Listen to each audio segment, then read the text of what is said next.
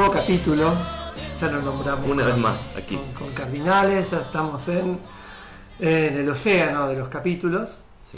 Eh, y bueno, tenemos algunos libros que yo te veo ahí. Dos nombres eh, latinos, por decirlo de alguna Dos forma. nombres latinos, dos argentinos eh, para, eh, para el día de hoy. Así Bien. que tengo uno, uno de ahora, uno nuevito, ¿sí? Y un señor que ya tiene una trayectoria, Ajá. ¿no? Sí. Bien, yo para, para equilibrar este, este nacionalismo tuyo, traje dos autores estadounidenses que todavía ¿Cómo te viven. tira los yankees? eh? Sí, es mi patria literaria. Eh, Tenés varias patas, tenés Montevideo, tenés Uruguay, Claro, tenés sí, sí, sí, sí, sí. Estados Unidos es este, quizás eso, mi patria literaria, Uruguay es mi patria Emocional. emocional, de amistad, ¿no es cierto? ¿Y Argentina dónde queda en todo Y eso? Argentina queda en el documento. Qué. Este, y bueno, y tengo dos autores, eh, uno de mi generación y otro de la generación de mi padre, quizás. Así que cuando quieras. Eh, ¿Querés eh, que comience yo? Empecemos, bueno, sí. El, empiezo por el, por el joven, ¿no? Que es Francisco Moulia. El libro se llama Tácticas de Superación Personal y salió ahora en, 2000, en 2015. Los, estos dos libros que yo traje tienen una, un, un vínculo que es que están estructurados a la manera de un diario. ¿sí? Así que este es eh, también es una eh, tiene la estructura de un diario, eh, excepto por el primer y el último capítulo. El primer y el último capítulo de, de este libro empiezan, se llaman En el tren. Y el, el- comienzo es genial. Este libro tiene un, tiene un comienzo que es increíble, es, es buenísimo. Te lo, voy a, te lo voy a leer, te lo voy a leer entero el primer capítulo para, porque es, es- es tan bueno. Mira, dice.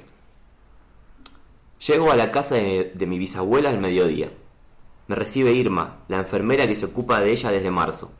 Estás descansando, me dice y se mete en la cocina. Paso al cuarto. La visa está en la cama, aplastada bajo el peso del acolchado. Tiene los ojos abiertos, solo exhala quejidos, su dolor ya aburre y molesta. ¿Cómo andás, Visa? La saludo. Ah, sos vos. Para la mierda, ¿cómo querés que esté? No aguanto más, dice. Hace como tres meses que ya no reconoce a nadie. Todos somos vos. Y sigue jodido. ¿Qué sabés vos, por favor? No sabés, no doy más. Me quiero tirar por el balcón. Palabras textuales. Bueno, dale, vení, yo te ayudo. Le digo y abro la puerta. Ventana de vidrio. Abro la puerta, ventana de vidrio. Pongo una silla bien pegada a la baranda. Dale, vení. ¿No querías tirarte? Insisto. La visa tiene 102 años. Su cáncer de estómago avanza como un caracol triste. Casi no puede sostener la taza de té. Es imposible que llegue hasta mí, pero llega. Agarrándose de todos lados, dando pasos cortos e inestables, llega. Me mira con odio, se agarra de mi brazo y trata de subir un pie a la silla. No tengo claro hasta dónde va a llegar el juego. Siento el esfuerzo que está haciendo porque me estira la remera. La abrazo, le doy un beso en la frente. La visa balbucea algo. Puede ser un por favor. La subo a la silla. Hasta ahí la, la escena, no sé si eh, pudiste escuchar bien, pero es, o sea, está el chabón va a la casa de la bisabuela, la bisabuela tiene cáncer, como tiene 102 años, no da para más, y le dice, bueno, vení, yo te ayudo a tirarte. ¿Para vos qué pasa? ¿Qué puede llegar a pasar? Esto es Para mí se, se, se cae, se, se tira. bueno, eh, el viento la despeina, todo está pasando muy rápido. Cierro, cierra los ojos inhala profundo. Una bandeja cae al piso. Me doy vuelta y veo a Irma. No, grita y se lleva las manos a la boca. Estoy casi seguro de que escuché el impacto del cuerpo de la visa contra el patio del primer piso. O justo en ese momento algún vecino abrió una nuez. Bueno, ese comienzo de un tipo que va a visitar a la, a la bisabuela y se le ocurre eh, ayudar a tirarse por la ventana. Sí. Es genial, para mí es buenísimo, es un comienzo buenísimo porque eh, como abre todo un, como un espectro de posibilidades narrativas del tipo de, de, bueno, ¿cómo va a seguir ahora este tipo con Claro. esa muerte? ¿No? ¿Es un psicópata que no va a sentir ninguna culpa por eso? O no sé, bueno. Y no solamente eso, ese, ese primer capítulo que yo te leí, que te lo leí entero, se llama En el tren. Sí. Y a partir de ahí empieza un diario. Empieza, ¿ves? Día 1, así Ajá. son tres meses. De día 1 hasta el día 89. el tipo lo que hace es irse a, a Córdoba, a un lugar que se llama Valle tras la Sierra, yo no sé. Tras la sierra, ¿Lo por Dios. conocés? Sí, claro. Bueno, Esto es porteño.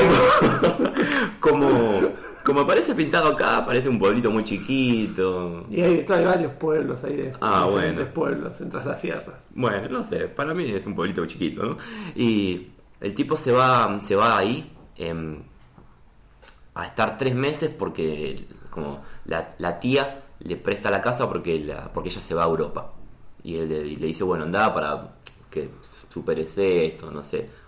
Eh, como los familiares todos lo, lo culparon, le dijeron, ¿cómo pudiste hacer eso? Es un hijo de puta, qué sé yo. Y esta tía le presta la casa. Después te enterás que en realidad no es la tía, sino que es una amiga de la familia, viste, esas que le existía, pero Sí. no son tía, bueno, eso. Bueno, todo el, el- el, eh, toda la novela es este es este diario del tipo que está que se va esos tres meses a a, a- a Valle detrás la Sierra. Y ese comienzo para mí es muy es muy original, ¿no? Yo no hace tiempo que no leía un comienzo tan bueno así, Ajá. con una muerte y un bueno, ¿y ahora qué va a pasar? Y ahí en Valle tras la Sierra em, pasa otra cosa que es buenísima, porque la novela empieza muy arriba Ah, eh, eh, se, se encuentra, te, te leo otra vez un poquito, porque esto es muy breve, sí. Llegué al terreno ayer de la noche. Me desperté hoy a las 11 con unos gritos de karateca que venían de afuera. El tipo empieza a escuchar unos gritos, ¿no? Y dice, caminé, caminé 50 metros hasta la tranquera. Me cebó el mate y me quedé mirando cómo los picos de las montañas desgarraban los vientres de las nubes. Y escuché de vuelta un grito. Y acá viene como un grito que dice, ¡y ay, la concha de mi hermana! Y dice, me fui acercando y ¡ay! me cago en Dios. Y lo que encuentra es un tipo pegándole piñas a un árbol. Y pegándole piñas y, y como puteando con cada Claro. piña porque le, le hacía mierda las manos. Y una primera, la primera parte de la novela va a ser em, tratar de entender qué hace este tipo cagando piñas a un árbol y lo hace todos los días. Bueno. Eh, mientras tanto, el, el- el tipo es el pibe que no, no- creo que no dice en ningún momento cuántos años tiene, tiene más o menos 30 años, algo así. Eh, empieza a leer un libro de autoayuda. ¿no? Este libro se llama, lo repito, Tácticas de Superación Personal, se llama la novela. Y mientras eh, eh, tiene ahí la, la tía, le dejó un libro, es un libro de autoayuda que lo va leyendo cada tanto y al mismo tiempo empieza a escribir, que es este diario que nosotros tenemos en, en la mano. ¿no? y empieza a tener contacto con este con este tipo que le pegaba al, al, al árbol que se llama Iván y que es ruso y como, el- como este pibe tiene tanto tanta intriga por, por, por saber qué onda con este tipo loco que le pega a un árbol se mete en la casa ah. de este, de este, de este tipo ruso. Y en la casa descubre un texto. ¿sí? Eh, y el texto es también una especie de diario que, está, que había llevado el tipo, ¿no? Y lo que lee en ese texto es esto. Según el análisis de hoy, el ADN de la medusa inmortal ya se encuentra instalado en todas las células de mi Berta. Berta es la hermana de este, de este ruso Iván. Ajá. Todo parece indicar que su cuerpo asimiló bien la modificación genética. Hasta ahora no se registra ningún tipo de anomalía. Reproducción celular controlada. Valores de glóbulos blancos y rojos normales. Berta dice que siente una vitalidad inédita y tiene un alto nivel de excitación sexual, comprobado. No sé si estás al tanto, seguramente sí, de la medusa inmortal. No. Ah, ¿no? No. Bueno, es un tipo de medusa que, que no, se sabe, no se sabe cómo llega a un punto de, de madurez en la que hace que sus células vuelvan al estado de, como de infancia. Entonces, como no, no muere, porque vuelve otra vez a la infancia, crece y vuelve. Ajá. Eh, Bueno, el cáncer es eso. Disculpa que te saque el romanticismo de la medusa. Ajá. Pero en algún punto lo que pasa es eso. Toda célula normal tiene un programa de muerte Ajá. que se llama apoptosis y que en algún momento se de su crecimiento se, se expresa y eso lleva a una degeneración, o sea, a cambios que producen la muerte de las células. Sí. Hay células que mueren muy rápido, como las de la piel y del intestino, otras que las neuronas que tardan un tiempo más en, en morir, algunas tardan el tiempo de morir más o menos de el- la persona, porque- de la persona que las porta. Esto es una novedad para mí, las neuronas mueren. Las neuronas mueren, sí. Ah, Y sí, igual sí, yo sí. no sabía. Y cuando mueren van al cielo de las neuronas. y Pero el, el- el cáncer justamente mata porque son células que no mueren, que este, este programa de muerte programado no se les despierta. Entonces se reproducen, no se controlan y entonces te van ganando el espacio. O sea, el cáncer mata por ganar espacios. O Ah, sea, pero o sea ganando la- espacio. Es- eh, en un punto es bilardista, Ajá. en el sentido, o un táctico, un técnico más táctico Ajá. que no que ya no que, que ocupa espacios eh, bielcista sería más que bilardista por decirlo de alguna forma sí esa es, es verdad el cáncer o bielsa si querés es cancerígeno o el cáncer bielcista como lo quieras este, decir Bueno, pero al final de cuentas el cáncer nos da, como nos da la lección de que la inmortalidad no es buena, es negativa siempre. Eh, Como Highlander, ¿no? Que es un algo de, sí. que, lo que hay que librarse. y claro sí o como Funes el memorioso siempre siempre es buena la, la castración vamos a volver a, a, a eso ¿Ah, sí? a eso y sí siempre está bueno no tener todo eso Bueno, eh, no sabía esto y me, me, me enriquece. Siempre vengo acá y ap- aprendo algo. De- Y bueno, es que educamos siempre. Educando al soberano. Em, bueno, lo que, lo que resultó entonces es que este tipo, este ruso, era un científico que estaba experimentando con las células de la medusa inmortal y haciendo experimentos con su hermana. Y según lo que cuenta después, había hecho el experimento con, con él mismo. Ajá. Después, como yo como no, Pará, sí. yo no quiero adelantar tanto la trama, pues ya veo que no, estamos No, hablando no, al final. no, no, no, no, Pero digo, cuando él se lastima las manos es para después ver si eso, tiene una razón eso. si eso lastimado se le vuelve a regenerar. No. Porque eso es de Wolverine también. Si vamos ¿Es de qué? Es de Wolverine. Ah, Pero no, no el tengo- de los X-Men que Sí. lo que hace es que se regenera. Él se lastima todo, después se queda así medio quietito y se vuelve a regenerar y está como nuevo. Ajá. No, él da Y en una... Machete 2 pasa, pasa algo parecido. Eh, bueno, bueno. No, él da una razón por la cual, por la que Ajá. hace eso. Que Está no bien. la voy a decir. Está bien. Sí. Bien. Eh, después, a medida que avanza la novela, no se, no quiero, yo sé, porque la leí, pero no quiero adelantar, no se sabe si lo, que- este diario es un diario de experimentos reales, es, un, es literatura que está Ah. haciendo el tipo. Mm. Tiene una resolución, pero no lo voy a decir. Está bien, Como- muy bien. eh, pero hasta ahí los, como me parece que los elementos dispuestos en el, Sí. en el campo están muy buenos, ¿no? Una un tipo ayudando a matar a, a la bisabuela, Sí. eh, en- se va, va a descansar en un lugar, se encuentra con este, con este loco o, Sí. o literato que experimenta con la inmortalidad, ¿no? Porque la novela habla de la muerte y cómo procesar Claro. la muerte y qué hacer con la muerte todo Claro. el tiempo.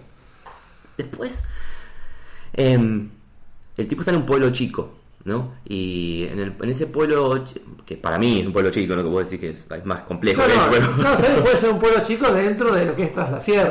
Eso, bueno. Ahí adopta un perro, Sí, ¿sí?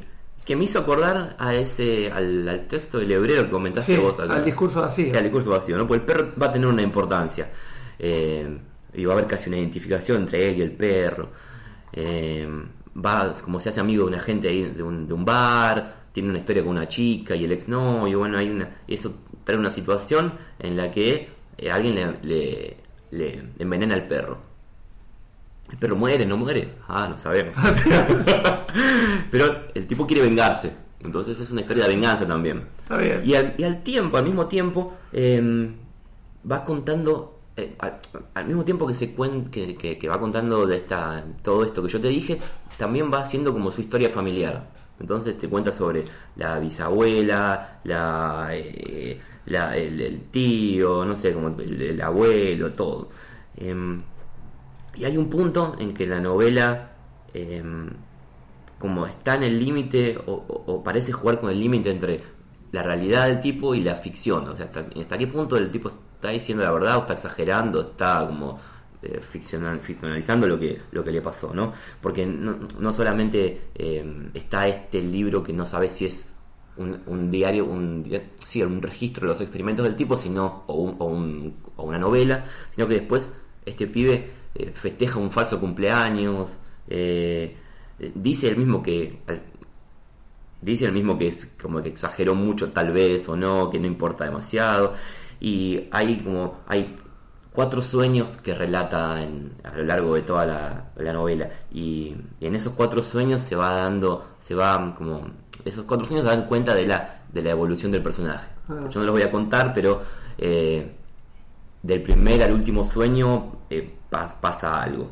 Eh, este, y además, los primeros sueños están en itálica.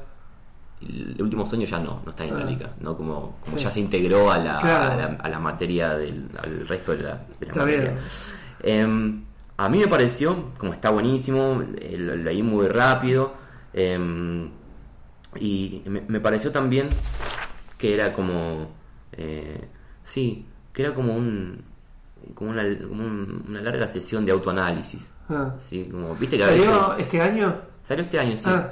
Viste que a veces los. A mí no me pasó, pero Sí. creo que a veces los psicólogos o psiquiatras te dicen, ¿por qué no, le- no escribís? ¿No? Que te, ayu- te ayuda. Sí. Que es una técnica de, no sé, para Sí, entenderte a vos mismo. claro, hay gente que, que por ahí le sirve eso. Para tener- En realidad, qué sé yo, uno lo puede hacer también para ampliar los espacios de, de un proceso. Eso. O sea, no solamente que sea el momento de, de estar en el, en el consultorio, sino también seguir procesando algo que está como muy vívido. No sé si como una técnica como para llegar adelante tu vida, porque eso también depende de la personalidad. Eh, creas un monstruo ahí, ¿no? Ah. Y alguien que se crea que es súper importante empieza a escribir su vida y te cuenta que fue al chino como si fuera una genialidad. Y, pero si vos no te crees que eso es importante, Y tenés bueno. que querértelo un poco. No, pero hay que, hay, que, hay, que, hay que bajar también. Hay una cosa que te quería Sí. preguntar con respecto a- al formato de diario. Sí. Hablamos del debate. ¿Qué onda el formato de diario? La última novela de, de Terranova también tiene un formato de, de- de diario, La piel. Y, y me acuerdo que cuando la leí, una de las cosas que, que, me- que- que decía era. Porque con- a mí me pasa, Sí. no, no sé si te pasa a vos también, que en el formato de diario nunca le das importancia a la fecha o al día que te dicen. Lo tomás como capítulos y es como una forma de escribir eh, algo largo en forma corta y que sea más fácil de leer, ¿no? como una especie de recurso para Vos decís que es otra forma de, de lo del 1, 2, 3 de Fresan. Sí, sí, sí, sí, que yo defiendo el 1, 2, 3 porque Bueno, por lo menos... Ah, y no defendés el diario. No, porque el diario es el 1, 2, 3 queriéndolo disfrazar. Y no, vení de frente, como Fresan, que viene de frente y me dice 1, 2, 3. No te digo, ay, es un diario el lunes 28 de febrero de 1774. Ah, O sea, yo nunca, cuando empiezo a leer un libro que tiene un, un formato de diario, yo sigo leyendo los párrafos y no me fijo si pasaron 10 días, si pasó un día, si ya estoy por la mitad de los días que me dijeron que iban a hacer, ni nada. Para mí son capítulos.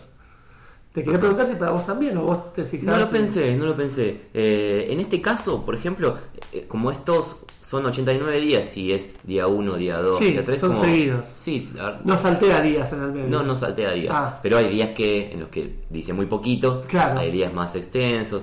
Eh, ¿Qué sé yo? Me parece un, un- una. Es un registro de.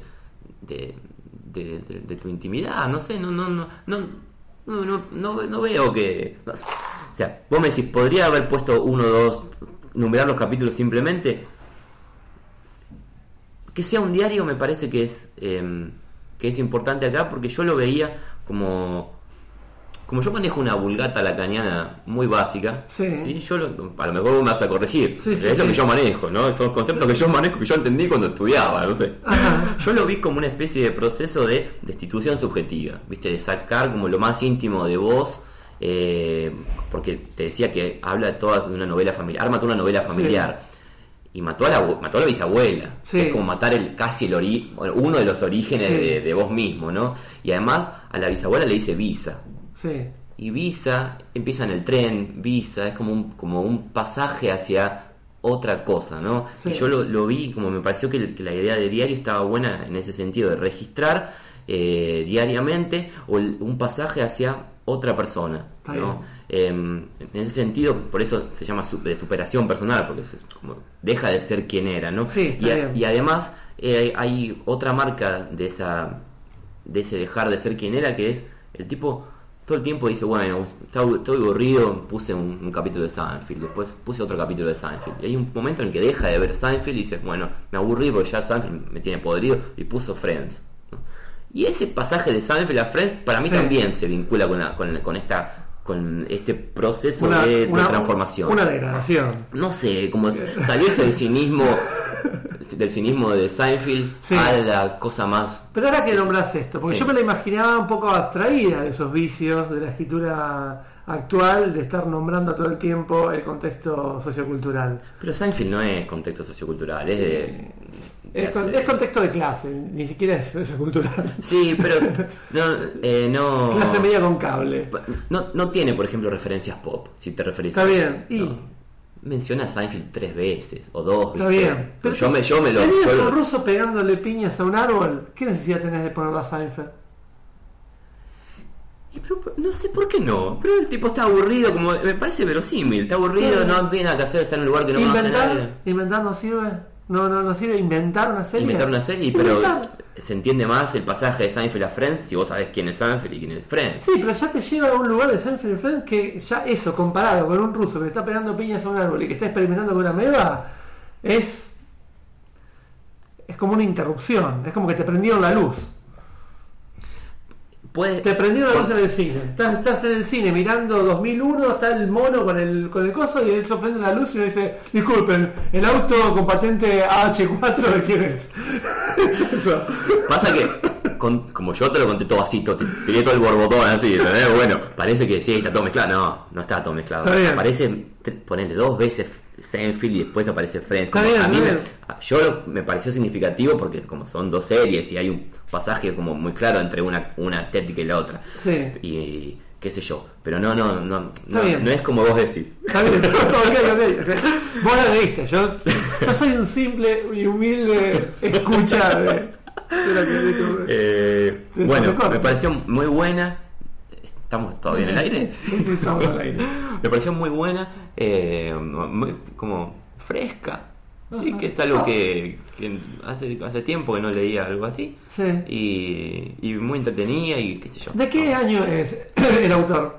Ah, el autor tiene algo bueno que es que no puso foto. Ah, mirá, muy bien. Como, no hace falta poner tu foto, ¿para qué querés tu foto? Eh, de 82. Generación del 82. Sí, Francisco Moulia. Esto es de Interzona y salió Bien. en 2015. Bien, muy bien. Look, Mr. Bookman. I, I returned that book. I remember it very specifically. You're a comedian. You make people laugh. I try. You think this is all a big joke, don't you? No, I don't. I saw you on TV once. I remembered your name from my list. I looked it up. Sure enough, it checked out. You think because you're a celebrity that somehow the law doesn't apply to you, that you're above the law? Certainly not. Well, let me tell you something funny, boy. you know that little stamp? The one that says New York Public Library? Well, that may not mean anything to you, but that means a lot to me. One whole hell of a lot. Sure, go ahead, laugh if you want to. I've seen your type before. Flashy, making the scene, flaunting convention. Yeah, I know what you're thinking. What's this guy making such a big stink about old library books? Well, let me give you a hint, Junior. Maybe we can live without libraries, people like you and me. Maybe. Sure, we're too old to change the world. But what about that kid sitting down, opening a book right now in a branch of the local library and finding drawings of peepees and wee-wees and the cat in the hat and the five Chinese brothers? Doesn't he deserve better? Look, if you think this is about overdue fines and missing books, you better think again. This is about that kid's right to read a book without getting his mind warped. Or maybe that turns you on, Seinfeld. Maybe that's how you get your kicks. You and your good time buddies. Well, I got a flash for you, Joy Boy. Party time is over. You got seven days, Seinfeld. That is one week.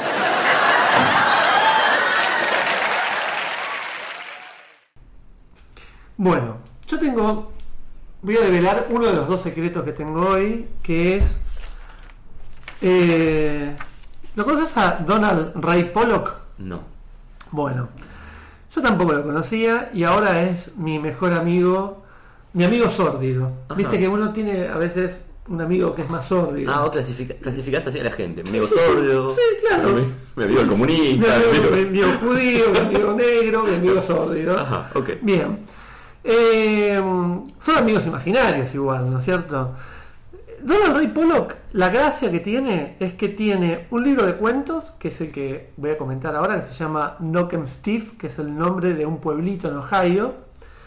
Él es de Knockem Steve real, que, queda en el Ohio real. Ajá. Esto es importante, la realidad es importante. ¿eh? Sí, y por, por, una- por un detalle que voy a mencionar al final.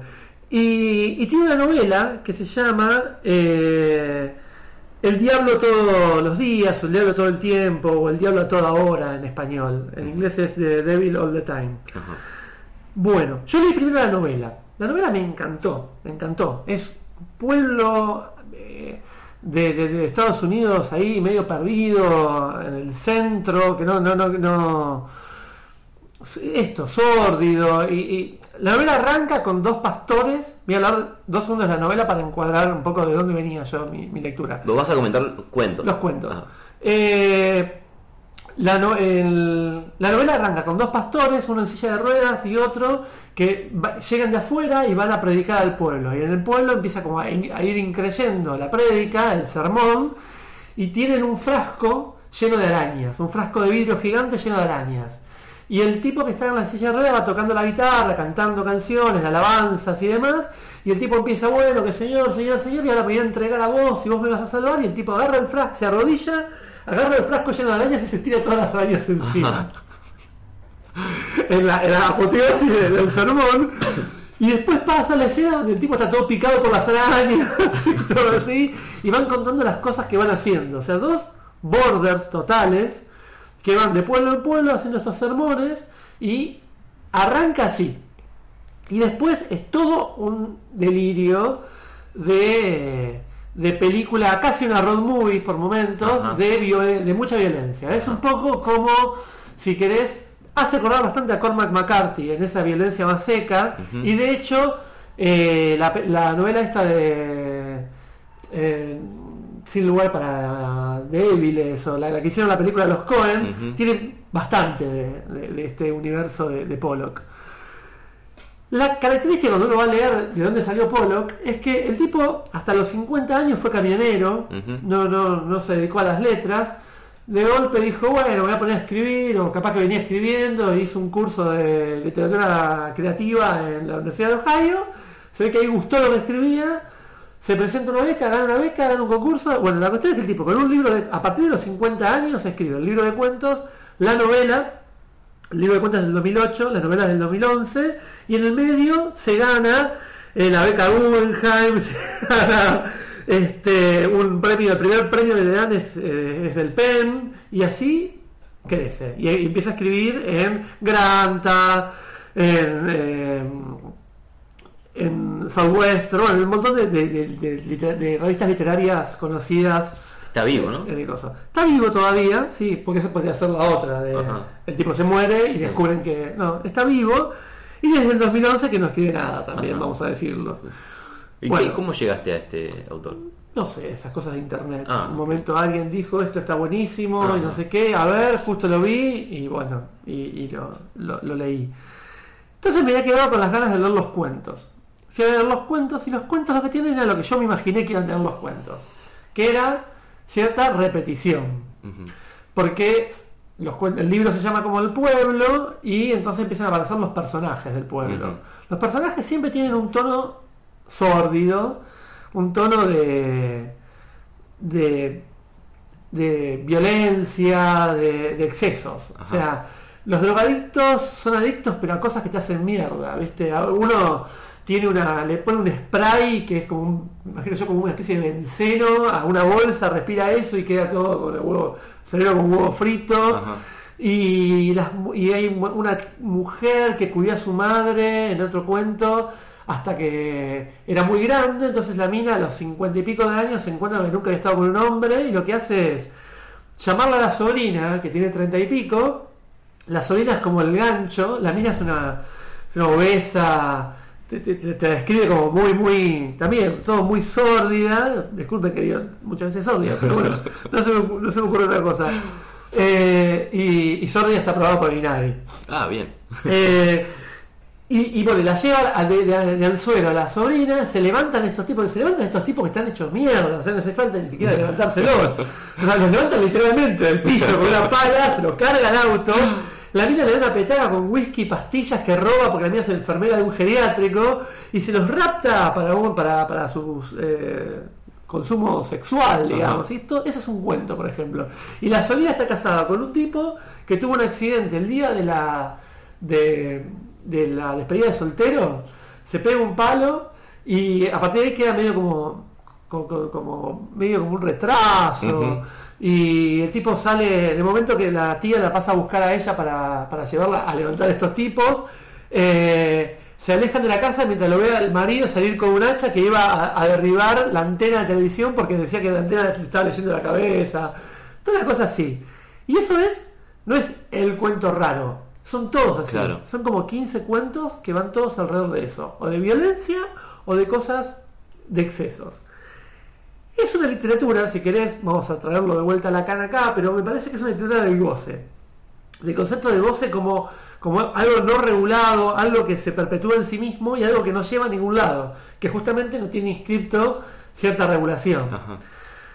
Eh, después voy a decir por qué la segunda novela que voy a comentar parte más o menos de un ambiente también sórdido, pero que está articulada en el deseo. Eso lo voy adelantando. Entonces era, dije, Está vamos muy, a hablar. está muy francés, ¿ves? Hablemos- Vos, vos que te, hablas, despotricás tanto contra los franceses, Pero deseo, hablemos, hablemos de goce y deseo, ¿por qué no? ¿Por qué no? ¿Dónde, va, ¿Dónde vas a ver que te están hablando de este tipo así? Eh, vamos a llevarlo a esos, a esos lugares. Hay algo de la violencia también naturalizada, que yo no sé si los pueblos de Estados Unidos son así, pero viste que hay... Al menos los representan así. Siempre lo representan Sí. como que es, viste, naturalizado de un incesto como si nada, Salvo- un tipo sal- que mata a alguien como si nada. Salvo el pueblito de Gilmore Girls, que es muy lindo y que a Ah. mí me gustaría vivir ahí. Ah, sí, mira, sí. no, no lo vi. ¿No viste Gilmore Girls? No vi que Morgan. Tenés que ver. Disculpame. Este. Entonces, las profesiones que aparecen o los oficios que aparecen siempre son el tipo que atiende la estación de servicio, una enfermera de un lugar horrible, un tipo que se escapa eh, porque el padre lo fajaba, entonces cuando viene la citación para eh, ir a la guerra de Corea, creo que es, porque no es la de Vietnam, creo que es la de Corea. El tipo se escapa y se va a vivir como al monte, o sea, cerca del pueblo, pero al monte. Y la madre le cocina y le pone medio de contrabando eh, comida que él pasa a buscar y es lo único que come en una semana, por ejemplo. Ese cuento está buenísimo. Arranca, para ver si. No, pero te quería leer el comienzo, estos de, cuentos, el comienzo de otro. Estos cuentos eh, están como ambientados en ahora, en no sé, en la década del 60. Ah, no, hay algunos que son más de ahora, Ah. sí, sí, más o menos. Hay, por ejemplo, en, en uno, en este, que se llama Disciplina, eh, en un momento hay una referencia a Megadeth. Los, discos que usaba, que escuchaba un pibe que eran los discos de Megadeth. Hay algunas referencias musicales que te, que te ponen en un lugar y otras referencias que son medios como. eh, hay, no, hay unos que, que están ambientados más lejos. No me acuerdo si es que todo el cuento está ahí o es como una especie de flashback. Porque me parece. Hay uno que van a ver una película de Cary Grant al cine. Pero bueno, es, Ajá. es así. Este cuento se llama Disciplina, dice, empieza para, para ver el tono, y, disculpen la galleguidad de la traducción. Tiene un prólogo de Kiko Amat. De Kiko Amat, Sí, Kiko Amat haciéndose el que, viste, el Bukowski, no sé. Nunca leí nada de Kiko Amat. yo leí pero- dos cosas y las tuve que abandonar. Ah, me imaginé, sí, es sí. medio. Yo me imagino. Pero a mí me gustaba el blog que tenía. Claro, es que el yo blog por- era bueno. Yo dije, claro, le- bueno, entonces no, no las leo. Listo. Disciplina. Nos fuimos a Parkersburg a, a pillar más esteroides. 50 centímetros cúbicos de deca mexicano por 425 dólares americanos. Y le pinché a mi hijo en el mismo aparcamiento del Golf, un centímetro cúbico en la cadera. El deca es espeso como la melaza y cuesta un huevo de inyectar, pero por lo menos no te infla como si fueras un puto jamón Amish. Él se puso a lloriquear como una niña antes incluso de que encontrara el sitio donde pincharle. Concéntrate, le dije, bajando el émbolo lentamente con el pulgar. Recuerda, Mr. Ohio del Sur, eh, recuerda, Mr. Ohio del Sur, quien algo quiere, algo le cuesta, joder. Venía con nosotros el primo idiota y granudo de Sammy, el pequeño Ralph, que ahora se asomó por encima del asiento delantero y se puso a decir, déjame a mí, déjame a mí, hasta que tuve que cerrar la boca de un bofetón. Luego puso la cinta de Lo mejor de Sousa en el equipo de música y encendí uno bien gordo para el largo trayecto de vuelta. Me podía pasar todo el puto día escuchando The Gladiator March. Era la música que yo solía poner para hacer mi número en la época en que competía. Nadie volvió a abrir la boca, salvo el pequeño Ralph para escupir sangre por la ventanilla de atrás, hasta que cogimos zumbando la salida de la autopista del otro lado del pueblo y a punto estuvimos de estamparnos contra una caravana de coches delante de McDonald's. Por un segundo pensé que nos habíamos equivocado de salida. O sea, era el primer atasco que había visto nunca en Meade, Ohio. Meade es como el pueblito un poquito más grande que está cerca del el pueblo de, de Steve.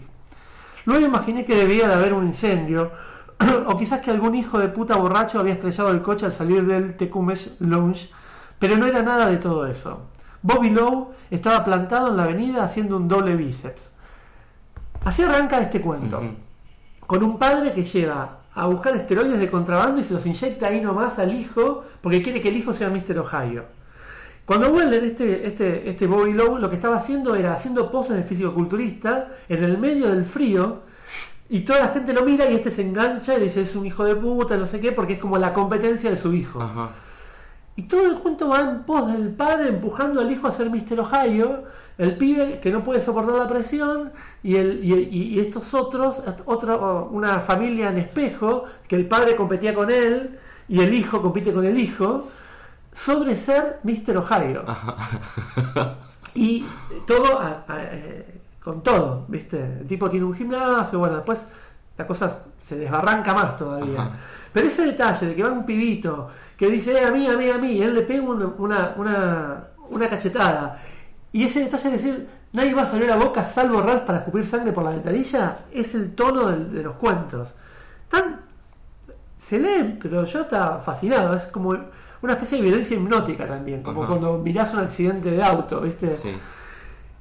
Y todo te va llevando a eso. Hay algo de repetición, son muchos cuentos, quizás yo hubiese sacado algunos que se repiten, pero te lleva a ese lugar. Mucha víbora. ¿viste? Por ahí viene y te pica una víbora, o, o- o un tipo mata una víbora de un pisotón, y, y son todas cosas así. Hay un. El primer cuento se llama La vida real y habla de un autocine, que van el, el padre, la madre y el hijo a un autocine a ver Godzilla. Y en un momento el tipo quiere ir al baño, entonces se lo lleva al hijo al baño y en el baño sucede una, una episodio de violencia donde el tipo termina dejando en coma a uno y se van del autocine y es como que... Y también esta cosa de transmisión de la violencia de padre a hijo. el padre sí. obliga al hijo a pegarle una piña al hijo del otro, que era más grande. Entonces el pibe agarra y le, le pega. Y se llama la vida real porque dice que, bueno, ahí mi padre me enseñó a... me transmitió lo que era la violencia y es como que, bueno, el tipo ahí se arma como sujeto, como un sujeto violento que va a te- seguir viviendo en ese pueblo horrible. O sea que no en ningún momento te, te permite pensar en una válvula de escape o que No. hay una salida para toda esa violencia. No, Ajá. de hecho cada vez que aparece una salida, en ese punto es medio como las películas de Ken Loach. No las últimas que son un poco más optimistas, pero la- la- las más, viste, La- las... yo me acuerdo una de Ken Loach, que está la madre presa y el padrastro obliga al pibe a entrar con estupefacientes, estupefacientes, ya hablo como una... Como un policía, ¿eh? Sí, a entrar con- eh, eh, obliga al pibe a entrar con droga de contrabando para que la madre pueda vender adentro y después le da guita a él. Y el pibe le arma con, la, con cierta. empieza a laburar un laburo de mierda y, y compra una casa rodante para cuando la madre salga de la cárcel se pueda separar del padre y a vivir ahí. Y en el momento de la casa rodante, cuando la madre está a punto de salir, alguien va y se la quema. bueno, eso. Cada vez que aparece algo de esperanza, te tira la noche y te hace mierda. Pero bueno, es algo de, de- de eso. Y ahí, no sé, pero por otro lado te, te engancha, no sé, a mí me enganchó el- el- esa violencia así tan, Ajá, sí, sí. tan sí, sin tanto, sin tanta moral por momentos. Es como eso, como no hay cuando aparece la moral de un bien y un mal es para es como un personaje secundario, es como que bueno, como que pareciera como que no te queda otra que ser así. Lo gracioso es que cuando termina la- el libro, el tipo agradece, ¿no? Bueno, mis a profesores de tal, de tal, tal. Y bueno, y a la gente, y a la gente de los Steve, que, que si uno se para ahí, enseguida hay gente que le va a dar una mano, que quiere plantear porque el pueblo está buenísimo, porque yo me imagino el tipo leyendo esto. Y por otro lado decía, hay algo divertido en que el tipo haya escrito su primer libro a los 54 años, Sí. que es que no está todo el verso de la joven promesa Ajá. y todo eso, pero también es inevitable que todos estos personajes están basados en alguien real, porque por momentos es muy potente lo que cuentan. O, hechos reales o cosas, y yo me imagino al tipo leyendo sus cuentos en el, en el, en el pueblo y, y bueno.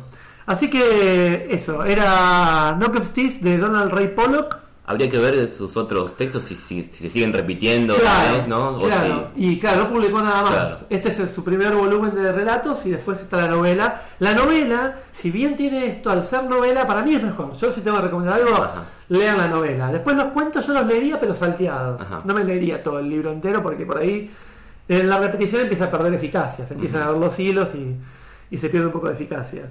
Pero claro, habría que ver si el tipo después saca 10 libros más así, va a perder chistes. Sí. Pero bueno, este, así que bueno, eso fue mi mi costado goce Ajá. de ¿Vas a seguir con los franceses? Con, después, ¿sí? después cuando vuelva voy a hablar del deseo, Ok. chicos.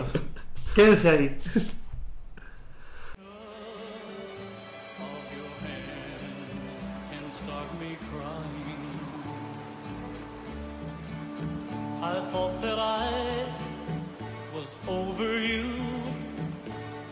it's true,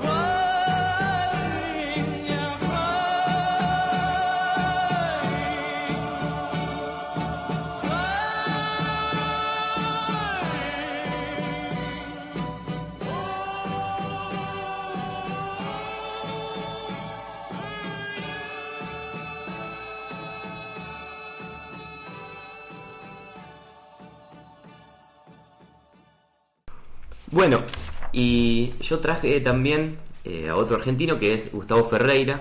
Oh, Gustavo Ferrari. Gustavo Ferreira. Que yo lo tengo muy en un pedestal, ¿no? Yo Sí. escuché, te escuché a vos y a un amigo tuyo, Sí, eh, también docente, sí. eh, que hablan muy bien de Gustavo Ferreira y, y casi lo ponen en un lugar de eh, reservorio moral Sí, por tiene algo que es muy bueno, que es el correrse de la, de, eh, la construcción de una figura de autor, ¿no? O sea, no entrar en, polémicas idiotas, en- por supuesto no en Twitter, pero en ningún lado, hasta, al menos hasta donde yo sé. Eh, es un, eh, no tiene, por ejemplo, lo que hablamos antes, referencias pop, como todas esas cuestiones hacen que a lo mejor tenga bajo perfil y que no sea tan vendible, entre comillas, como otros, que no voy a mencionar. Eh, y por eso sus libros están en saldo constantemente. Sí, sí, sí. ¿no? ¿Por qué? Porque hay que leer.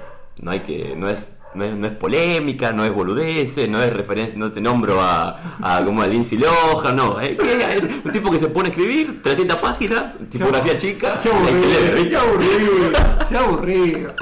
Uno tiene que vivir en 1930 para ese libro. Eh, bueno, qué sé yo. Por eso, bueno, vos seguís dejándolo ahí en los saldos que lo compro yo a los libros. Eh, yo había leído. Igual, perdón, pero Sí. yo el, que había agarrado para que estoy a punto de comprar era uno que ganó el premio MC. O sea, gana premios. Sí, sí, Ana Preo puede escribir bien. Ah. Está prohibido escribir bien. No, no, bien. ¿Qué se escribe bien? No, no empecemos, no entremos en ese, en ese terreno. Eh, yo había, había leído Vértice de él y Doberman, dos novelas que esto, esto que voy a decir si esto habla, habla mal de mí, no de Gustavo Ferreira, que no me acuerdo nada de esas novelas. ¿no? ¿Y por qué habla mal de, de vos y no de Gustavo Ferreira? Y porque seguramente las leí, porque, no sé, No tengo un problema de memoria. Claro, no sí. llegaste a entender, a compenetrarte. Por momentos me, me- ya eh, fantaseo con que es una especie de, de Gardiner. que todos ustedes le ponen todo lo que quieren ponerle al tipo, que el tipo en realidad es un amargo, aburrido.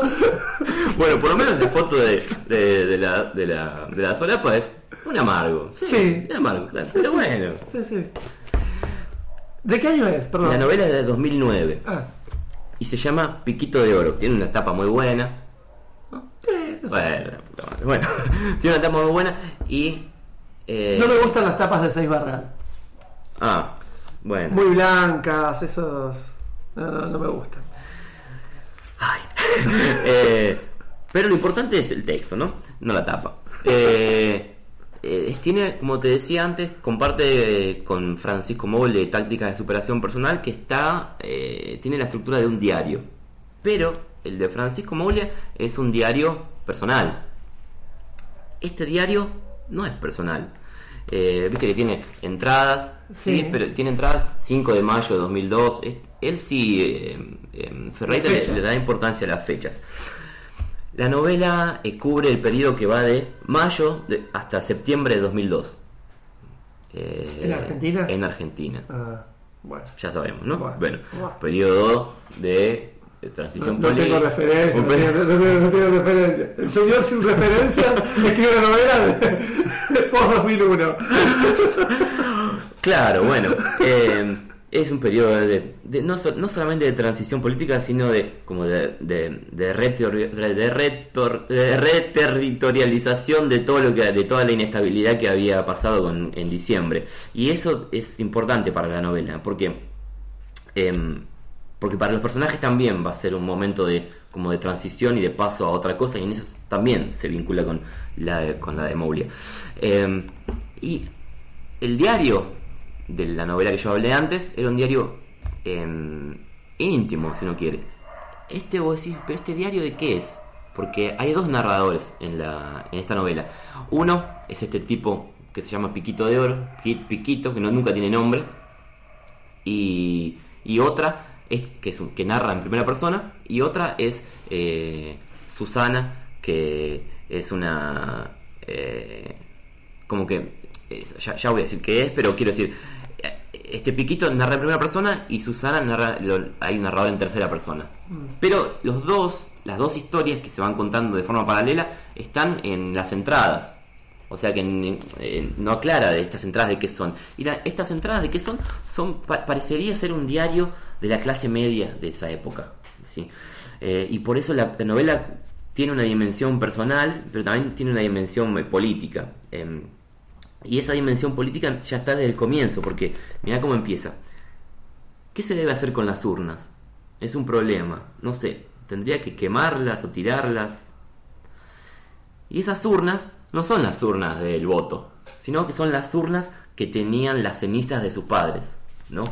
Pero cuando vos empezás a leer las urnas, lo primero que pensás en las, es en las urnas de, Sí. de- del voto, ¿no?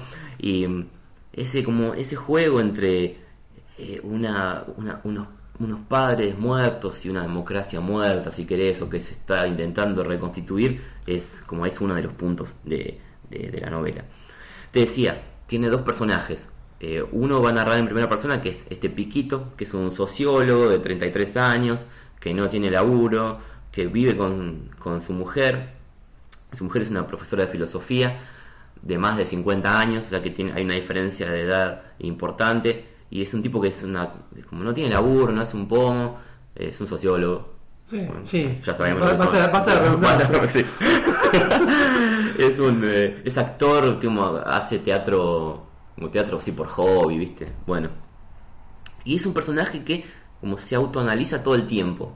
Eh, la mitad de la novela la cuenta él y, eh, y, y- y cuenta poco, en realidad, porque no, no pasa demasiado en, como en su vida. Va a buscar laburo, eh, eh, no sé, eh, cuenta de su. Después va a entrevistas, qué sé yo, se hace trotskista. Como, pero cada uno de los de estas pequeñas anécdotas eh, para lo que sirve es para darle pie a todo este proceso de autoanálisis y de vuelta sobre sí y vuelta sobre sí constante. Em, y em, esas pequeñas anécdotas también le sirven para pasar de esta dimensión personal o familiar hacia una dimensión más, social. Em, y esta es una de las características de Gustavo Ferreira, por lo que yo recuerdo. Eh, esta, eh, como tiempo, este tiempo lento, este, aquietado de un, un narrador como hiper reflexivo. Como- la otra vez hablamos de Chekfek que quería ser reflexivo y, y era medio un boludo. Eh, Fer- Ferreira es reflexivo y no es un boludo, ¿sí? En los mejores momentos es muy gracioso. Por ejemplo, ¿sí? Te decía, eh, este, este piquito es un, como es un tipo que no tiene laburo y vive en medio de la mujer. Y con la mujer incluso eh, se murieron los padres, ¿no? Y con la mujer tiene un vínculo casi de hijo, porque Claro. la mina le, le compra la ropa, lo banca, le, le- le prepara todo para que él como esté muy cuidado, y muy en- como en su cajita de cristal, como pasó de estar en la cajita de cristal de los padres, estar en la cajita de cristal de esta, de esta, de esta mina. Eh, y dice, de lo que estoy seguro, aunque ella no, no haya sido muy explícita, es de que Lito, el padre de Abril, eh, que es la hija de esta, de esta señora, Mm. no fue nada tierno con ella. Por lo que vi, es un hombre medido. Es el tipo de hombre que me repele. No hacen alarde, pero siempre tienen razón y jamás la gritan. No tienen amor ni odio por el mundo. Son seres policiales. Patrullan sus intereses con un andar subrepticio pero bien compuesto. Yo que siempre tiendo hacia la descompostura, incluso hacia la descompostura de vientre. Corro al inodoro más de una vez por día. El retortijón de vientre es mi llamado a la meca. La caca siempre me demuestra quién soy. Ahí está, toda deshecha y fragmentada, por lo que me apuro a tirar la cadena. Pero la descompostura es mi marca de orillo. Soy un ser descompuesto. Como tiene momentos así medio graciosos y también tiene otros momentos que son aburridos, ¿sí? Que eso es lo que me pasó esta vez. Yo lo leí, la leí con muchas ganas la novela y me pasó que en un momento la tuve que dejar. Upa. Uno o dos días porque Upa. me había llegado como, bueno, basta este análisis constante, va, este, viste, esta tortuga que mete la cabeza y vuelve a meter la cabeza en otra caparazón interior y otra caparazón interior, bueno. Eh, por ejemplo, eh, la parte partes aburridas, dice, me- sigue hablando este piquito, me gustan los feriados, por mucho que no trabaje. Mi costumbre del pijamita se hace todavía más tibia, más acolchonada, más abrigada. En pijamita, en móvil, delante de la estufa, la cabeza más vacía que la de un reptil, otear a través de la ventana en busca de nada. La vida de mamífero es demasiado inquieta. La sangre caliente nos ha perjudicado. Nos precipita movimientos sin sentido. Algo anda mal los mamíferos. Bueno, y empieza ahí con toda una reflexión que por momentos a mí esta vez me aburrió. Em, pero tiene de las dos partes, ¿no? Pero uno de los, de los puntos graciosos de este personaje es que es un, como es un tipo que se, como se autohumilla todo el tiempo, que se pone en el lugar de, "Ah, estoy con mi pijamita en mi cama Sí. y acolchadito y no quiero salir y, y oh, tengo Es que-". irritante, eh, Es digo, que- es irritante. Es muy irritante, sí, sí, es muy irritante, pero busca, no es como le salió así, busca ser así, Sí, sí. deliberadamente irritante. Em, y em, me parece que es como es parte de lo que del, del- de la representación de la clase media que quiere hacer, ¿no? Como una clase media que estuvo un poco eh, al, cuidado del, como de los papás políticos hasta que llegó este dos- 2001, 2002 y tuvieron que crecer de golpe y ver qué hacer con ese con ese descampado que había ahí, de cómo, cómo, cómo procesar el hecho de estar solos con su propia miseria. Em, y después, paralelamente, se cuenta la historia de una mujer que se llama Susana, que también clase media, cuatro hijos, como un matrimonio muy rutinario, hasta que le asesinan al marido. ¿eh? Todo en este 2002, ¿no? Eh, y como es pa- pasa lo mismo, el marido, este marido parecía ser como el, el, el sostén, no solamente material, sino como emocional de toda la familia, y a partir de que se muere el marido, como empieza como a desarmarse toda esa familia. Eh, empiezan a salir como todas las frustraciones de la mina, o, como empieza a salir el arrepentimiento por haber tenido cuatro hijos, eh, competencias con, con una de las hijas, ¿no? Esa, esa relación padre-hijo personal también como se replica en, la relación como padre-hijo social, si querés, de, esta clase media que perdió como una autoridad y, y parecía un, un vacío terrible, ¿no? Em, en un momento también como figura acá, eh, yo me había olvidado ya que, el- eh, que Argentina la, la eliminaron del Mundial, ¿no? En ese, en ese momento. Ah, claro. Sí, y forma parte de todo este fracaso terrible que viven todos los personajes.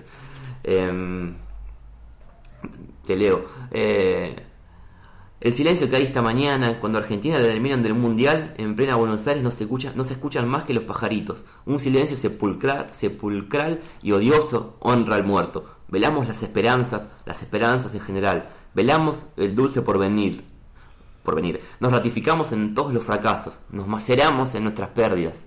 Al fin, todos coincidían, el fútbol argentino está lleno de cracks.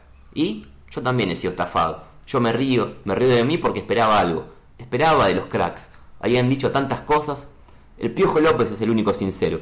Cuando hace un gol, imita a un inflador. Nos estaba diciendo que está todo inflado. No existen tales maravillas. A la ola del lomo la hacen pasar por lomo y justamente ante los ojos de los expertos argentinos. En fin. Bueno, Eh, la novela, eh, como habla de, de toda la clase media, pero hay, eh, hay, hay un momento de, también de transformación y eso también se vincula con la, con la novela anterior de Moulia. Porque este tipo que, viste que te decía, como está en su camita con el pijama, que no quiere salir, y uy, ir a buscar trabajo, qué sé yo, eh, empieza a militar. Empieza a militar con el, eh, en el trotskismo. Y ahí hay una. como hay todo un juego de palabras que para mí es muy malo. ¿Sí? Porque pasa esto. En la historia de esta Susana, ¿sí? Los hijos quieren recuperar la pelela del padre. No, sé- no sé por qué, porque creo que el- el- cuando eran chicos hacían caca ahí, no sé, bueno, y resulta que el padre, no sé, se llevó la pelela a la casa de la abuela, bueno, no sé. Y este tipo empieza a militar en el Po. Y empieza a haber todo un juego de palabras entre po, po, po, ¿viste? Sí. Y, y te acordás que yo antes te leí, yo soy un ser descompuesto, Sí. la caca me constituye. Sí. Y la pelea, la caca, el po, po, po, y después la K, porque en ese momento aparecía Kirchner. A mí me parece que no está bueno, ¿viste? Todo eso. Que Problema. en- Es un en- problema igual, eh, para mi gusto. Sí. Eh, cuando te acercas a, la peligrosidad de lo escatológico, es como el chiste de pedos. El chiste de pedos nunca puede funcionar en un contexto de más de, más de 10 de coeficiente intelectual. Pero esto no es, un- no es, no es escatológico, tipo, ¿viste? Estas, estas películas de, de estos yankees de ahora. No, está bueno. De- me, me estás comparando dos cosas. pero eh, quiero Pero digo, si está buena, porque está bueno como escribe. Yo me, Sí. me- me gustó como escribe. Me- son divares, es verdad, más consistentes y como que apuntan a algo. Que todo eso termine en, en esta alegoría de la descomposición y la caca es como que le quita y sí. le quita humor. ¿eh? Vos decías que, o sea, No, no es, no es una novela de bueno, no es, para mí no, no es que es, es una comedia para nada. No, Tiene no. momentos así como un poco de humor. Ahí es como mejor, mejor seguir siendo amargo, porque porque es esta gente que por ahí vos la ves está súper armada en un montón de cosas que son re complejas de, de- de- de llevar, y de golpe la pilla con esto, con un chiste sobre... Sí, Sobre pero, caca. pero además porque eh, ya había quedado claro que se estaba hablando de la mierda de la clase media, que en ese momento había emergido como toda Sí. la mierda fuera de la clase media. No hacía falta, me parecía, ese ese ese jueguito. Sí, ¿viste? que por otro lado también es un, lugar común. Sí, eh, la clase media y, y qué sé yo, me sí, parece que... es un lugar común. Y también hablarlo así, como de un lugar como, como que estás por fuera. Es que no, no, no está Es por fuera, porque es un narrador en primera persona. Ah. Y, y esta, esta sí, em, esto sí es un problema para mí, porque o sea, son dos narradores bien separados. Sí. El- este tipo, eh, este Piquito y el, el narrador en tercera que cuenta la historia de esta Susana. Sin embargo, tienen la misma lógica de eh, como la misma lógica de reflexión. Si bien este tipo Piquito tiene como estos toques de humor, Sí. los dos se como están en esa coordenada de autorreflexión y autorreflexión Ah. y para mí eso no como- Se eh, confunden se confunden sí. A pesar de que uno tiene un tono un poco humorístico se confunden. Mm. el final para mí está está bueno porque mm, el tipo empieza a militar con el trotskismo, como eh, va a los encuentros de- del polo obrero y dice, ah, yo pensaba encontrarme con hippies de Palermo, pero son morochos en serio, como son morochos de verdad, y como se sorprende y, y, eh, el chabón quiere participar y como ven que es alguien que se prendió así, no sabe bien, no sabe si es un servicio, de dónde Sí. sale, viste, como no lo dejan ni repartir panfletos, como fracasa hasta incluso en eso. Y en el final, nos, nos depende cómo lo, lo, lo tomes vos, eh, no sabes si es como un, un momento de extrema lucidez del personaje o de locura, ¿viste? Ajá. Porque hace como hace una, una maniobra que como primero se alejó de la clase media para ir al trotskismo y después como se alejó del trotskismo para ir a otra cosa como eh, realmente eh, eh, ex- extrema, no sé. Claro. Eh, el, el problema para mí es em, que en un momento me aburrió, viste, este, como esta reflexión, porque son, te digo, son casi 300 páginas Sí. en donde no pasa mucho, realmente, no pasa mucho. Sí. Eh, lo que hay es entrar en la subjetividad de este tipo y ver cómo, cuáles son los mecanismos de, de funcionamiento de esa subjetividad, nada más. Eh, esa novela está buena, no sé si es para todo el mundo, ¿viste? o sea, si querés el palo y palo, te pasa esto, pasa lo Sí. otro, no. Yo la verdad Vos pasás, ¿no? Sí, sí, no me sedujo demasiado. Anclado en un periodo político medio ya lugar común y personajes que se están todo el tiempo en una rumiación Sí, sí. Me, me, me, me- me torran muchísimo. La verdad que, que- Pero eso es un, de- es un defecto de mi profesión, que uno intenta Ajá. siempre ante una obsesión rumiadora. Eh, Alguna salida hacia algún lugar. activar hacia un lugar. Sí. conectarte con algo. Bueno, eso también es goce, o sea, ese goce de pensamiento y el, goce que no va a ningún lado, Sí. que, que, que, que no, no, aburre. Bueno, Pero bueno, está bien. Me gusta. Casi que los prejuicios que yo tenía con Gustavo Ferreira se, se han cumplido, ¿eh? porque yo me imaginé eso cuando lo agarraba, digo, ¿viste cuando lees un libro y es un masacote de letras? Y, y que no hay, no hay aire, y digo, ¿y esto qué es Es eso? denso, es denso. y- Es Sí, denso. y no tiene 150, tiene 350 Sí. páginas. Digo, ¿y esto lo voy a comprar? Lo voy a estar ahí, lo voy a abandonar al pedo. Y de golpe digo, oh, mira qué bueno. Y me compro, ¿viste? no sé, uno de chistes de, de gallego que son muy buenos, están en saldo. Este, Tiene otro ritmo, ¿viste? Tiene otro ritmo. sí, sí, sí, sí. Exige, exige, exige. Exige. Extorsiona casi al lector. Lo extorsiona. Bueno, si querés poner esos términos. Pero bueno, pero bueno, dejamos abierto igual el micrófono para que el otro fan de Gustavo Ferreira, si quiere decir algo, también lo puede Sí, sí. decir. Yo, a mí me gustaría que alguna vez leyeras una novela de Gustavo Ferreira. Bueno, yo pregunté cuál leo y me dicen todas las que no están en saldo. Yo te voy a prestar una. Bueno, listo. Perfecto. Pero terminala, no me la abandones a, la- las 100 páginas. No, no, no. ¿Qué? Pará, si tiene más de 100. no, depende, depende. Tengo muchas cosas para leer, ahora veo, veo. Cualquier cosa hablamos, ¿eh? Qué chanta, qué que, no se, que no se corte. Che, a ver si nos vemos antes de fin de año. A ver si me leo la de, la de Ferreira antes de fin de año. No me llames, yo te llamo. también. ¿Usted no andaba con un canario la otra vez en Bendita? Sí. Era un día que no tenía demasiada ganas de participar y me hice traer un canario para... Pero escúchame, amigo, cuando usted necesite un pajarucho, tiene que llamar a Ricardo. ¿Qué me puedes mandar? Escucha, el, el destapaculo tengo uno que se llama el picanuca. Este jugo de San Luis, que lo hacen allá en la provincia de San Luis, cuando usted va entrando de Buena Esperanza para el lado de Villa Mercedes, ahí está la fábrica. Muy rico juguito. Quisiera Suave. saber si conservás el loro dice, ¿qué sabe? Escucha, para que ¿qué no, sabes? Para que no, hace- no conozca la, la anécdota. Él, él- Ricardo hereda un loro de, de un matrimonio que, Que falleció. que falleció, que se peleaba todo el día. Claro. Se peleaban Y el loro vive diciendo, vos qué sabés. Porque sabe. Y otras cosas más, como por ejemplo dice. ¿Dice malas palabras? No, no, no, no, malas palabras no, pero dice, me dejaron solo acá.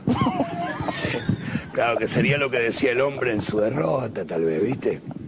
Pobre hombre, ¿viste? Porque esos loros te, te entierran. El loro, un loro paraguayo, señora, señor, el que alguna vez vio. Porque los pibes no saben nada, No, los no pibes no saben nada. Vos le decís, ¿qué es esto? Una gallina, dice, unos Nunca vieron un pollo caminando. Claro, No, sin no. pluma. Claro. Escúchame, loco.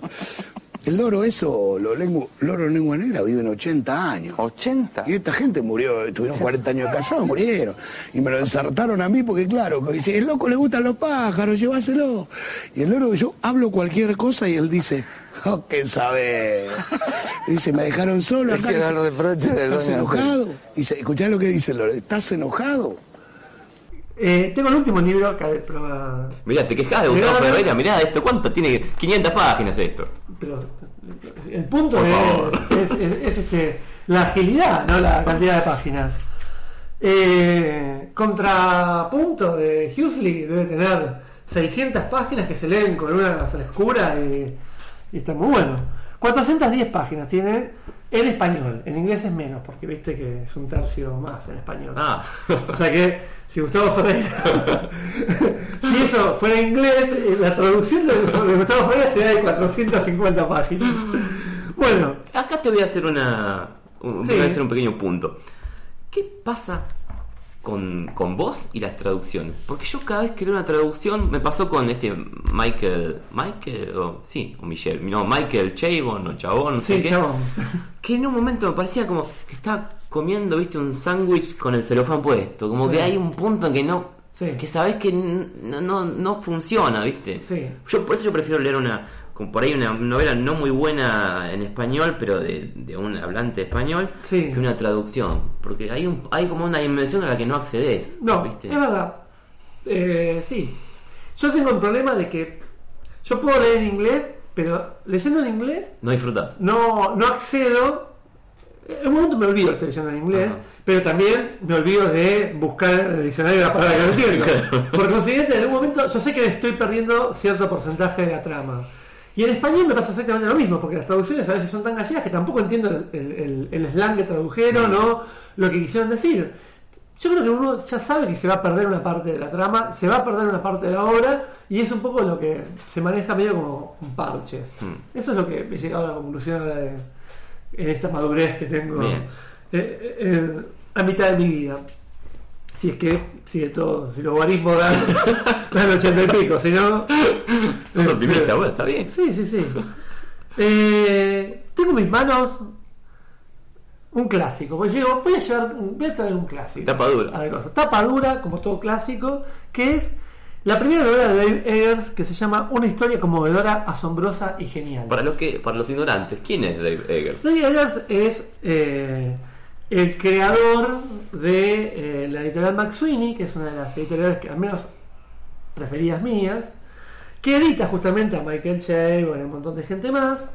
Y que, gente. Sí, ahora editó, por ejemplo, están fascinados con Zambra. Editaron mis documentos y están a full con Zambra por todos lados, cosa que yo digo, bueno, se lo podía engañar. Me da bronca que haya sido Zambra el que lo engañó y no eh, otro, pero era fácil, gente fácil en- engaños. Eggers escribe cuentos, escribe novelas y escribe unas cosas medias noveladas. Escribió qué es el qué, que es una son las memorias noveladas de un pibe que, su- que sudanés que sobrevive a, las matanzas en Sudán. Escribe muy bien, está buenísimo que te lo vas llevando. Estás leyendo, o sea, yo me leí qué es el qué en dos días de la historia de Sudán y todo, porque te va llevando a las situaciones. Es un. Tiene muy buen oficio. No sé si tiene. No, no me gusta eso, Genialidad. No, no sé si está bueno. Bueno, está bien.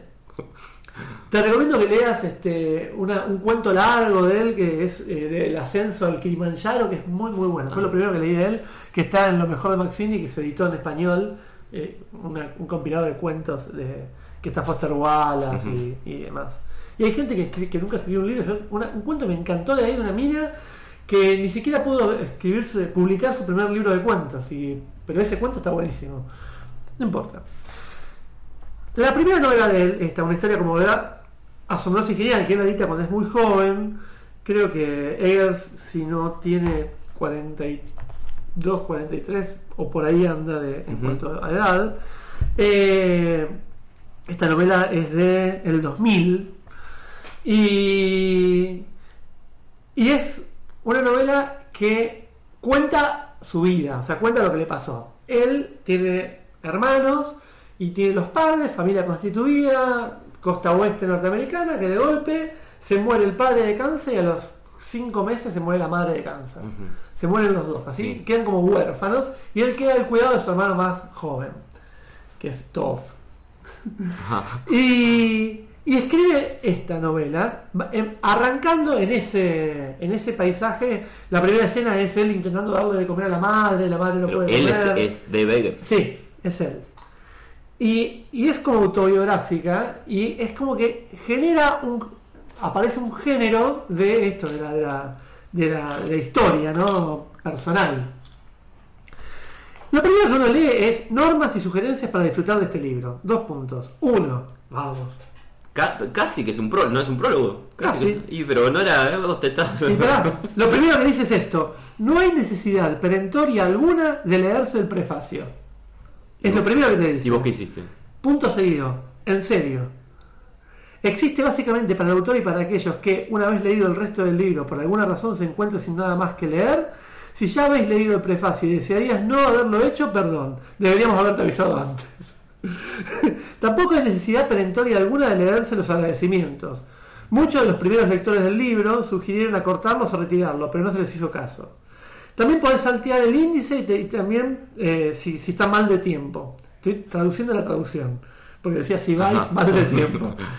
En realidad, tal vez muchos de vosotros podrían saltar también parte de la sección central, en concreto las páginas de la 100 225 a la 331, que aluden a la vida de gente de veintipocos años y son vidas que difícilmente puedan hacerse interesantes por mucho que se les parecieran a las que vivieron en su momento. De hecho, quizás algunos no se molestarían en leer los tres o cuatro primeros capítulos. Así llegan a la página 115 más o menos, lo que parece una extensión correcta propia de una agradable novela corta. Los cuatro primeros capítulos se ciñen a un tema central, algo razonable, que es más de lo que puede decirse del resto del libro. De ahí hasta el final, el libro es algo irregular. Ah, es un gracioso. O sea, ¿cómo no quererlo? ¿Cómo no quererlo? Ahí termina la primera parte, la primera hoja que es normas y sugerencias para disfrutar de este libro. Después viene el prefacio, que el prefacio está lleno de cosas, de cositas, de ciertos chistes y demás. Después viene el índice, que vamos Ah. a saltearlo. Después vienen los reconocimientos. Los reconocimientos cambia el formato, fíjate una letra más chiquita, más este, márgenes a los costados y dice, el autor desea en primer lugar y antes que nada agradecer a sus amigos de la NASA y la Marina estadounidense su enorme apoyo e inconmensurable ayuda con los aspectos técnicos de esta historia. Deseo también dar las gracias a las numerosas personas que han amplificado el significado del término generosidad al permitir que sus nombres y acciones reales aparecieran en este libro. Bueno, y ahí te empiezas a meter en que son cosas reales. ¿no? Doblemente en el caso de los hermanos del autor, en especial de su hermana Beth, cuyos recuerdos eran muchas veces más vívidos y triplemente en el de los de Tov, que se pronuncia Tov alargando la O, por razones evidentes. No se destaca a su hermano Bill porque vota republicano. El autor querría reconocer, reconocer que no le sienta bien el rojo, ni el rosa, ni el naranja, ni siquiera el amarillo. Bueno, y así sigue. Ah, y hasta el año pasado creía que Evelyn Bogg era una mujer y George Eliot un hombre. Y así arranca la historia, metiéndote con todas estas cosas que vos ya decís, bueno, ya está, empecemos a, a leer, hace como un análisis. Espectacular, realmente es espectacular. Después termina con el dibujo de una engrampadora y con una guía incompleta de símbolos y metáforas. Sol, madre, luna, padre, sala de estar, pasado, hemorragia nasal, decadencia, por si vos querés interpretar la historia.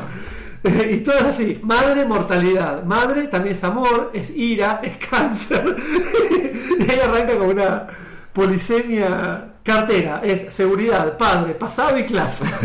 y todo así. Bueno, y arranca la historia en sí, que es la historia de los últimos momentos de la vida de la madre, y él haciéndose cargo con una mudanza, venden la casa, se mudan, y él se hace cargo del hermano más chico, y él está en un periodo donde está en la universidad, pero pero que es como- se le viene, era, muy constituido todo y se le viene todo de golpe y en el medio arman el proyecto de armar una revista y ellos se creen que son geniales que es Alan McSweeney que son todos unos cancheros pero son cancheros que parten de, de una falta. Por eso decía que esta es una novela del deseo. Que acá a partir de algo que falta eso es, motoriza la creación y la creatividad hacia un lugar. De hecho habla con este humor de todo lo que pasa y bueno, no, no, no lo marqué, pero en un momento dice que cuando le cuenta a los amigos, este... Ah, mira, esto está buenísimo. Dice... eh, dice que desea eh, el autor y quienes han participado en la elaboración de este libro desean reconocer que sí, que quizás en este momento ya se están escribiendo demasiados libros de memorias y que tales libros sobre asuntos y personas reales en contraposición con asuntos y personas más o menos inventados son inherentemente viles y corruptos y erróneos y malvados y malos. Pero quisieran recordarle a todo el mundo que podría ser aún peor, como lectores y como escritores. Entonces, dice, una anécdota. A medio de escribir este, bueno, estas memorias, un conocido del autor se le acercó en un bar-restaurante temática del oeste, mientras el autor se comía un suculento plato de costillas y patatas fritas al estilo francés. El abordante se sentó enfrente, preguntó qué había de nuevo, qué tal iba, en qué estaba trabajando, etcétera. El autor contestó que bien, que más o menos estaba trabajando en un libro y más o menos farfulló esto y lo otro. Estupendo, dijo el conocido, que vestía una americana confeccionada en lo que parecía, bueno, como verás, tiene un divague. Eh, aunque quizás fuera por el efecto de la luz, terciopelo morado. ¿Qué clase de libro? preguntó el conocido. Llamémosle Oswald. ¿De qué trata? preguntó Oswald. Bueno, dijo el autor, recuperando la elocuencia, digamos que es difícil de explicar. Supongo que vendrá a ser algo así como una especie de memoria. ¡Uh, no! exclamó Oswald, interrumpiéndole en voz alta. No me digas que también caíste en esa trampa. bueno, nada, y así arranca con todo esto. Eh, cuando en, en sí mismo la historia, más Ajá. allá de estos chistes, estos truquitos, es súper llevable, es una historia de esto, de, de tratar de superar un mal momento y, y- y de armarse y terminan, viste, como eh, la relación de él con el hermano sin los padres y como a veces se deprimen, a veces no. Y hay un momento muy divertido que es este cuando él decide, tiene una cita, dice, bueno, ya está, ya se está haciendo cargo del hermano todo el tiempo y necesita salir con una chica, sale y llama a un canguro que venga a hacerse cargo de- del hermano. Entonces, este, Como un canguro. bueno, alguien que cuida al hermano. Le llaman canguro. me- Ah. Me, me mucho esa traducción de, de- en vez de babysitter o de cuidadora. Este. eh, entonces lo deja con el tipo este que saca de un anuncio en la universidad, un tipo que cuidaba, viene un tipo con dreadlocks y lo deja con- al cuidado del hermano. Dice, luego cruza la puerta. Bueno, pues, digo, hasta luego, Toff. Hasta, bueno, supongo que hasta mañana. Le dice, pues se va a, a su cita. Luego cruzo la puerta, bajo las escaleras y me meto en el coche. Y mientras voy marcha atrás por el camino de entrada, o sea, va marcha atrás por el camino de entrada, todavía no salió, siento la euforia habitual, libre, que prácticamente se apodera de mí. A menudo río en voz alta, suelto risillas, golpeo el volante varias veces, sonriendo, meto una cinta en el, en el pasacassette y esta vez eso dura 10, 12 segundos. Luego, en el momento que doy vuelta a la esquina, me convenzo en una iluminación que es pura revelación, me, me ocurre cada vez que le dejo a Toff en cualquier parte, de que Toff será asesinado. Por supuesto, el canguro se comportaba de un modo peculiar, estaba demasiado callado, demasiado pocado. Su mirada escondía un plan, por supuesto. Ha sido obvio desde el principio, he pasado por alto todas las señales. Toff ya me había dicho que Stephen era raro. Había mencionado repetidamente su risa aterradora, la comida vegetariana que compraba y cocinaba, y yo me había encogido de hombros con indiferencia. Si pasa algo, será culpa mía.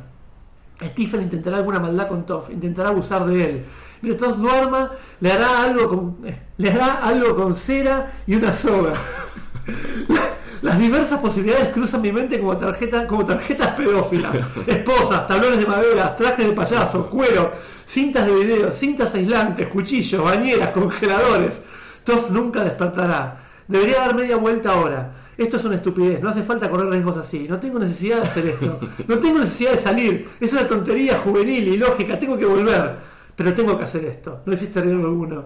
Pero existe un riesgo. Pero el riesgo vale la pena. Soy tan, tan malo. Bueno, el tipo va, cae como el orto a la cita porque piensa que el hermano va a ser asesinado. De hecho, lo sigue pensando hasta que después se relaja un poco. Esa, ambivalencia de- de- de- del obsesivo está recontra bien eh, eh, armada. Después intenta racionalizar todo, entonces ¿cómo conociste al hombre? Lo encontré en, un talón de anuncios. ¿cuánto duró la entrevista? 10, 20 minutos. Y se le va cerrando todo, porque claramente va a ser todo y al final obviamente está todo bien. Bueno, ese es el tono de una historia como de asombrosa y genial Me gustó, está bueno. que está es muy divertida y, y- y bueno, y tiene esa cosa de- de- del humor.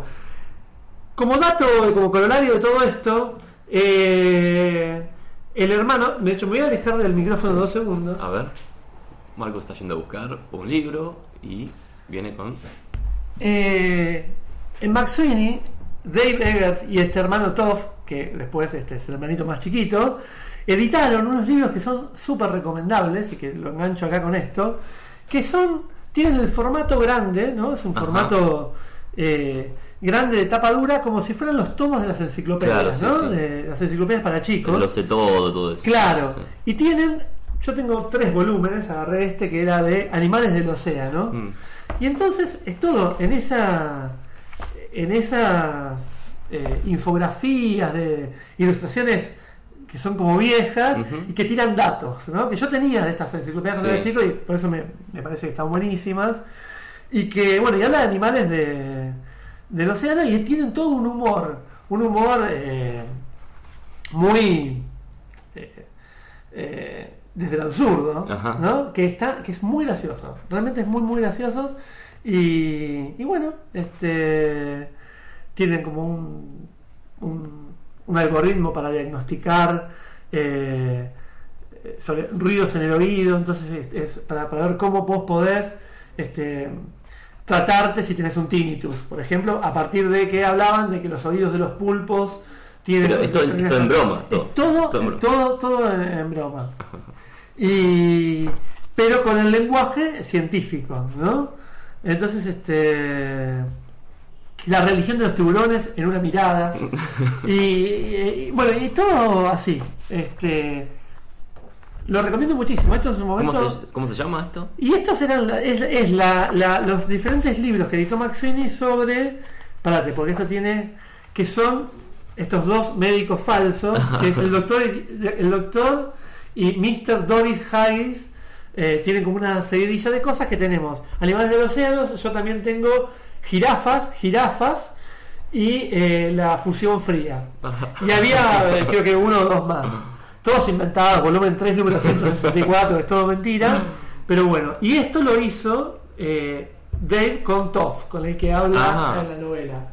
Eh, bueno, nada, ahora ya está más grande y, y todo. Esto fue como el, el libro que lo llevó a ser famoso a, a Eggers. Pero vos dirías que pa- para alguien que nunca leyó como yo, empiece por este.